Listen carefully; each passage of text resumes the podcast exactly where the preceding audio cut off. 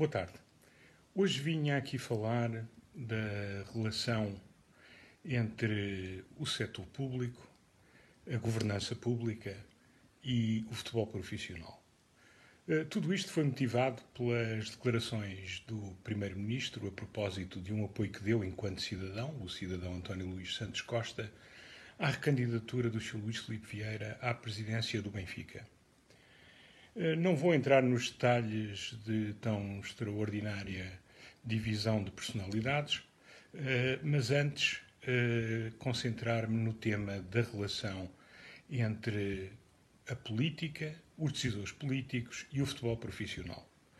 E essa relação é muito simples. Entre o futebol profissional e, a atividade política deve haver aquilo a que eu, usando a linguagem de 2020, gostaria de chamar uma cerca sanitária.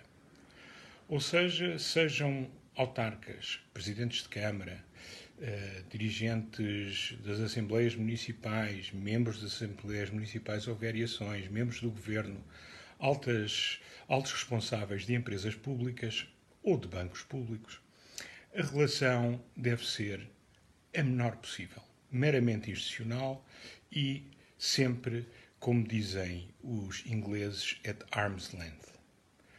Uh, veio a propósito lembrar-me do que uh, aconteceu uh, nos últimos anos com a Caixa de Depósitos. É conhecido que a Caixa de Depósitos teve um envolvimento importante com os principais, os três principais clubes de futebol e que teve também um envolvimento com empresários que eram simultaneamente dirigentes de futebol. E não estou apenas a falar do Sr. Luís Filipe Vieira, o caso, enfim, mais conhecido e referido diversas vezes, inclusivamente na recente comissão de inquérito, eh, à atuação desse banco. Acontece que até 2005, e voltámos novamente felizmente a, esse, a essa prática, eh, não havia qualquer relação entre o banco público e pessoas ligadas ao futebol. Não só enquanto dirigentes desportivos, como também enquanto empresários que eram simultaneamente dirigentes desportivos. Não estou a dizer que a interação entre uns e outros tenha uh, ou sido originada por irregularidades ou que tenha gerado dúvidas de natureza administrativa ou mesmo uh, de natureza criminal.